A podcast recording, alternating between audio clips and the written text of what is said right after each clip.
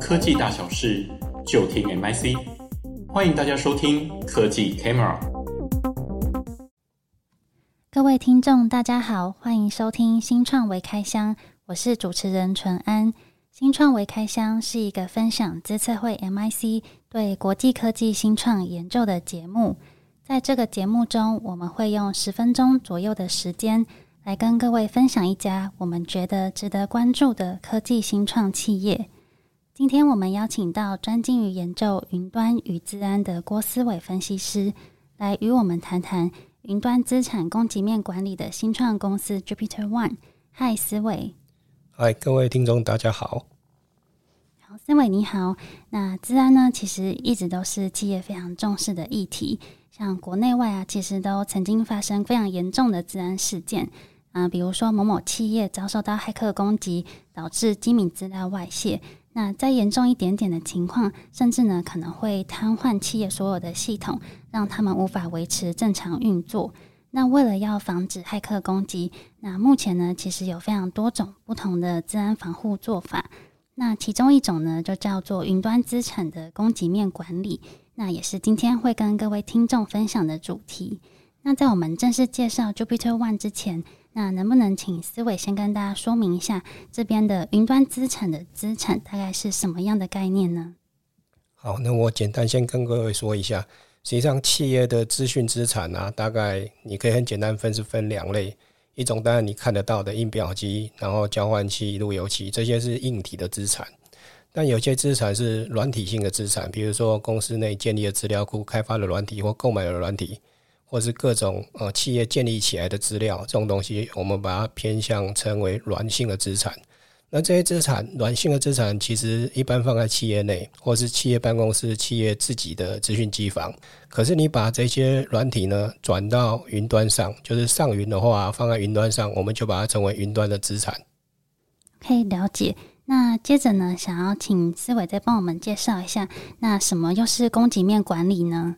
好，那供给面管理英文当然就是 Attack Surface Management，哦，我们把它简称是 ASM。那我在先讲这个 ASM 供给面管理之前，我先简单讲一下，就是过去治安呃跟现在的这个供给面管理有什么不一样？过去的治安其实有很大一个重点是在做这个治安的漏洞管理。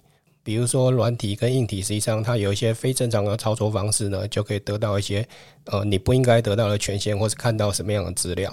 那过去实际上花很多力气在补强这一块，在找漏洞，然后补强漏洞。可是呃，另外一方面就是说，大家其实没有关注到一点，呃，你一直在看这些漏洞，但是有一些正规进出的管道，你反而没有去看。那这些正规进出的管道，可能比如说是一个账号密码，或可能是个呃。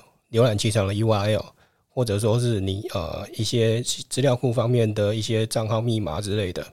哦，那这些实际上呢是正规进出管道，正规进出管道实际上对现在企业来讲是越来越多的，不是只有你的办公室的呃笔电桌机，那也包含你带出去的手机，然后包含你放上云端的这些资产，这些实际上它都有一个存取的管道，那这种东西实际上越来越膨胀，而且已经渐渐在失控了。如果你不能控制的话，企业的治安就会有顾虑。这样子，了解。这样听起来，现在真的是骇客猖獗的年代。除了他们钻漏洞之外，现在还有从正面管道来发动攻击。看来企业真的要做好 IT 资产的盘点跟管理，才能够尽可能的去减少遭受骇客攻击的机会。那接着啊，其实，在治安领域的新创公司也非常多。那我也蛮好奇，那思伟这次挑选 JupiterOne 跟我们介绍的原因。那比如说，他们是不是有得过一些奖项啊？或者是创办人其实是卧虎藏龙的人物啊？对，那我先简单说明一下，JupiterOne 这个公司，它专门在做就是云端的资产的供给面管理。就是说，你只要把企业内本来的软体或资料放上云端之后，就会成为云端资产。但是，云端的供给面是很少人在看的。那现在这个 JupiterOne 它提出的概念跟防护方案，实际上就是专门盘点跟规划描绘云端上的资产，然后从而让企业做好这上面的管理。这个 JupiterOne 这个创业者呢，实际上呢已经有二十年的资安经验，那包含过去曾经在 IBM、Cisco 这些很大的资通讯大厂待过。然后另外一个重点是 JupiterOne 这个公司里头有一个技术长哦，他是韩裔美国人，他但看不到汉字，呃，英文念法是 Sunil Yu。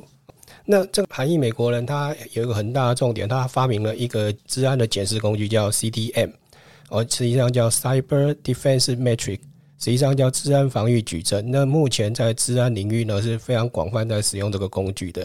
那再加上另外一点就是说，这个韩裔美国人他在那个每一年的治安的年度代表大会，就是 Black Hat 黑猫大会上呢，是曾经被选为全球前十大的治安长的。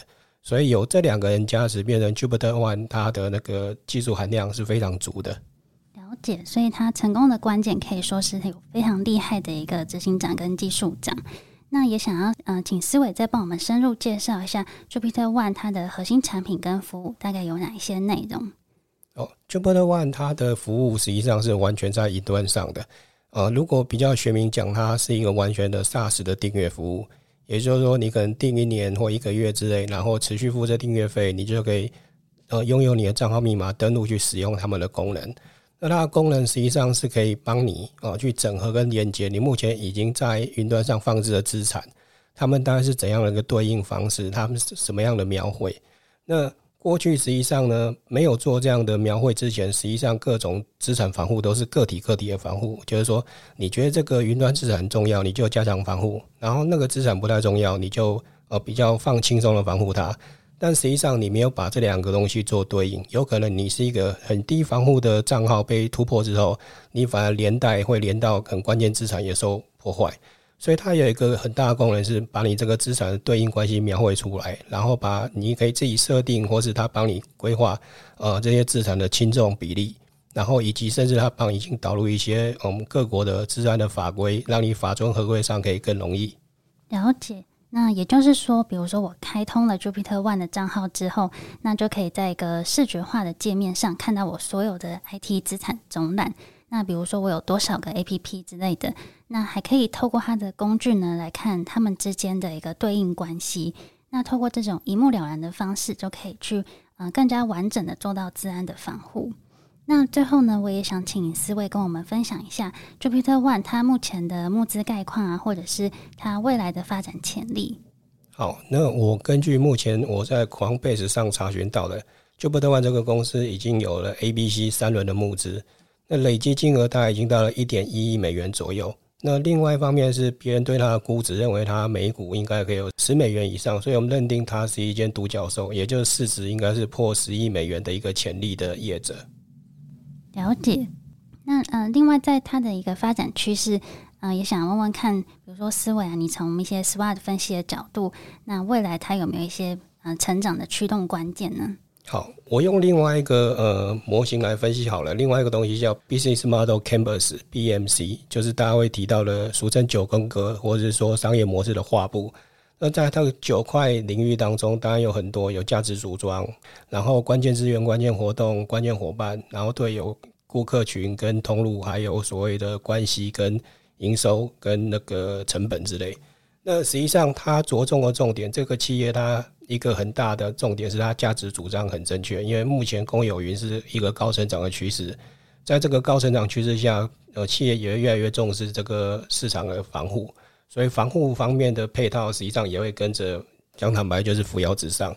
那另外一个重点是因为它得到很多自通讯大厂的那个挹注，包含资金跟技术的挹注，那这些业者包含说 Intel、Cisco 跟 Splunk 这些，包含 AWS 都是它很重要的技术伙伴。